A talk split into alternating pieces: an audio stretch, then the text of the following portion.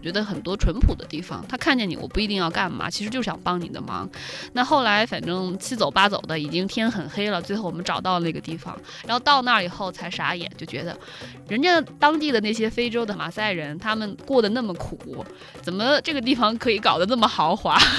怎么个豪华法？就外观看你也不觉得，但是呢，在那个地方应有尽有。然后你想要什么喝的、什么吃的，什么都有，就是你不会感觉你到了一个那么不发达的地方去旅游了。然后我想象当中能给我洗澡、能有热水就不错了。然后去到那儿以后，它呃完全是就是那种地下的矿泉水，他们打了一口井，然后所有的水啊什么的都是就是源源不断的往外流。这就跟我之前看见的那种可能一个村子一个星期两桶水 形成了鲜明的对比。然后加上吃的也很好，然后还有风景也很好，嗯，你就觉得哦，真是天壤之。别那种感觉，就是英国人现在他们在那边经营那个经营了差不多很长时间，然后也还是就是旅游业在这一块儿就是经营这种营地的话也是非常非常成熟的，而且在那边的话就是可能欧洲游客比较多，但是就是说看你自己的经济承受的情况，它也有很便宜的地方，就是像我们这儿的这种青年旅馆的，但是其实我觉得，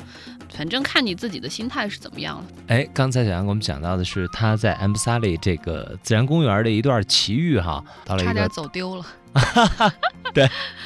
哎，那我就想问问，那白天你看到这个公园的时候什么样？在那儿好好的睡了一觉，第二天早上很早的醒过来，一开了帐篷以后，打开帐篷的那个拉链一看，乞力马扎罗山就在我的正对面。嗯。